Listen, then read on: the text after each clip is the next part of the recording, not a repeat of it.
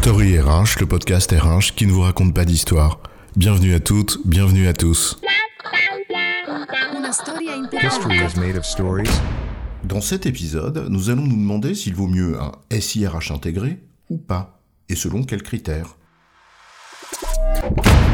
Allez, un bon ERP qui fait tout et tu vas voir comment ça va marcher droit. Tout le monde aligné, dans le même sens, et le bon, celui que j'ai décidé. Et encore, c'est sans parler des gains de productivité, de qualité, bref, de tout en fait. Autant te dire que mon choix est vite fait, je prends l'ERP.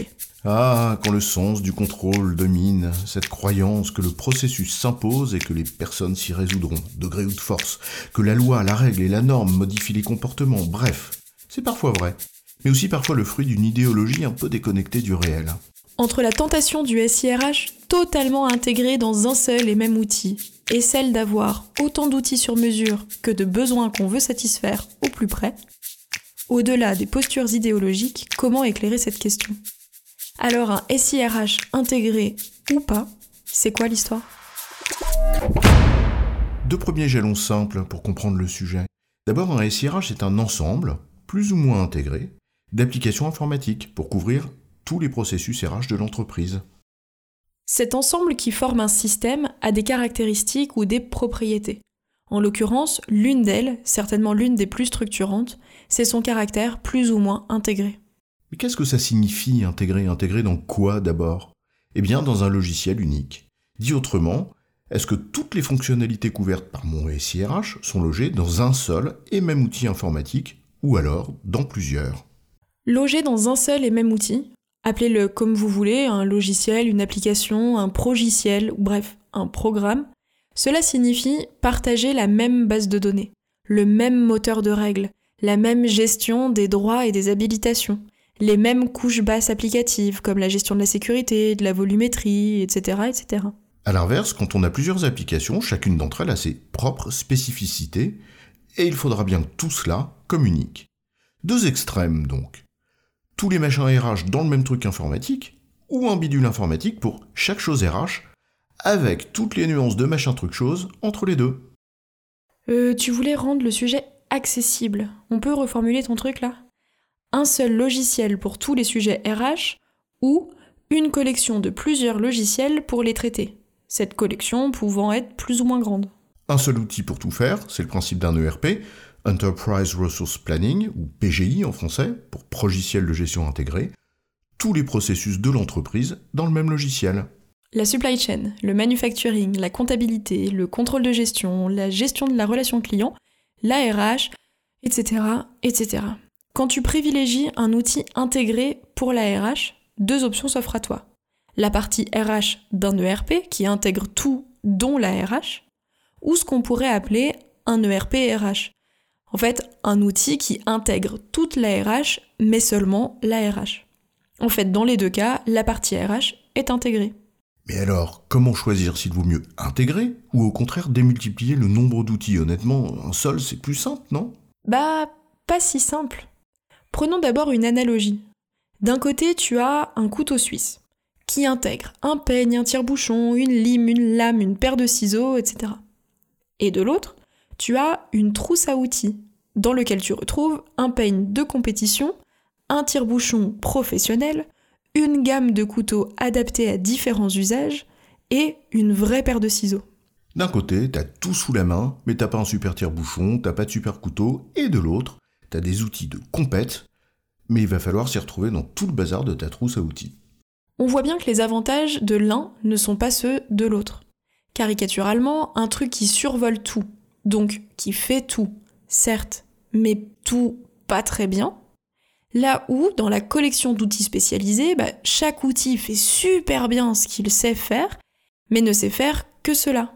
Et la multiplication des outils rend la cohérence d'ensemble euh, très imparfaite. Le premier prisme est celui-ci. On standardise, on normalise, on accepte de ne pas coller parfaitement au nec plus ultra, ou de ce qu'on veut, mais on bénéficie d'une plus grande cohérence, ou alors, eh ben, on privilégie l'inverse.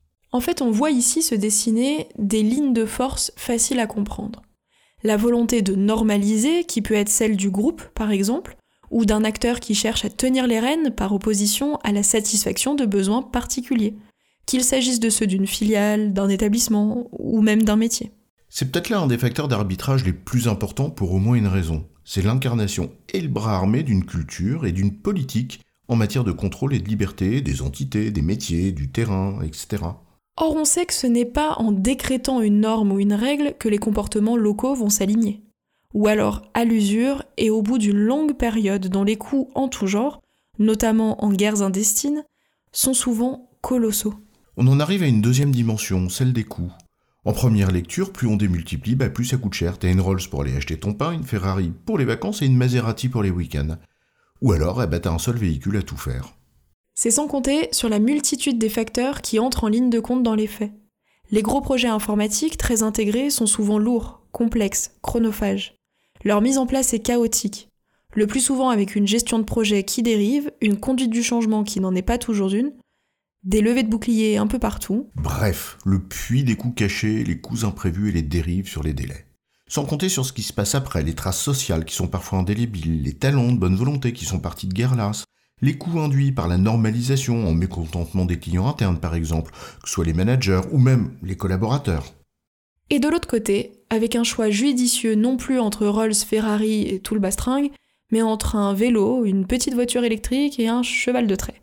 Ce n'est peut-être pas si coûteux, mais quid de l'intégrité des données, du coût de maintien des interfaces, des dégâts d'une définition qui change dans un référentiel et pas dans un autre, des guerres pour avoir la main sur la gouvernance de telle ou telle donnée ou tel ou tel référentiel. Il n'y a donc pas de clé d'arbitrage simple sur le plan des coûts, car en réalité, c'est ce qu'on en fait et la manière plus ou moins pertinente et efficace de le faire qui fait la différence. Un autre critère serait de s'interroger sur les besoins fondamentaux qu'on cherche à satisfaire, en s'appuyant sur ce qui fait la force de l'intégration ou de son opposé. Prenons une analogie. Une machine lavante et séchante, ou une machine lavante et une machine séchante. Bah c'est le volume de linge, la fréquence d'utilisation par exemple, qui joue beaucoup en faveur de l'un ou de l'autre. Dit en d'autres termes, c'est en fonction des besoins et des critères qu'on estime importants ou non négociables. Par exemple, sur la gestion administrative, la paye et la gestion des temps, j'ai des enjeux de pure productivité et de qualité intrinsèque de ce qui est produit, et peu de diversité car je n'ai qu'un seul réglementaire. Alors j'intègre tout ça dans un seul outil, car ça favorise la productivité quand il n'y a pas trop de customisation.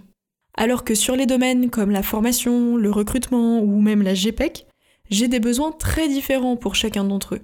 Je choisis donc des applications différentes. Et alors, tu as un SIRH semi-intégré, intégré pour le socle administratif et composite pour le reste. Autre exemple, je suis dans un contexte mondial. Je laisse de la liberté locale pour tout ce qui relève des processus qui sont contraints par des réglementations locales, comme la paye par exemple, et je laisse alors chaque pays choisir ses outils et la manière de les exploiter. Là, à l'inverse, c'est composite pour le socle administratif. Mais tout ce qui relève du talent management, je décide de l'intégrer mondialement dans un seul outil parce que je souhaite que tous les collaborateurs soient équitablement traités en termes d'évaluation, d'entretien, etc., où qu'ils soient dans le monde. Du semi-intégré, là encore, mais différemment du cas précédent, parce que les besoins sont différents.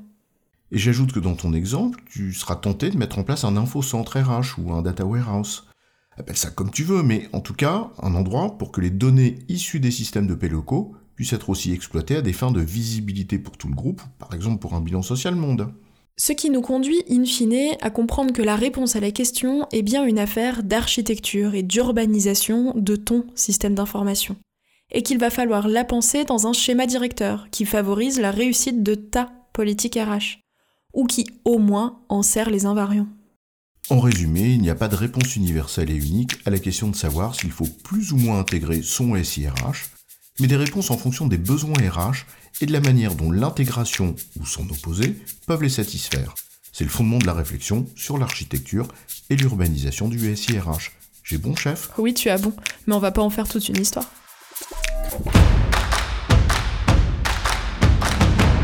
Story RH, le podcast RH qui ne vous raconte pas d'histoire.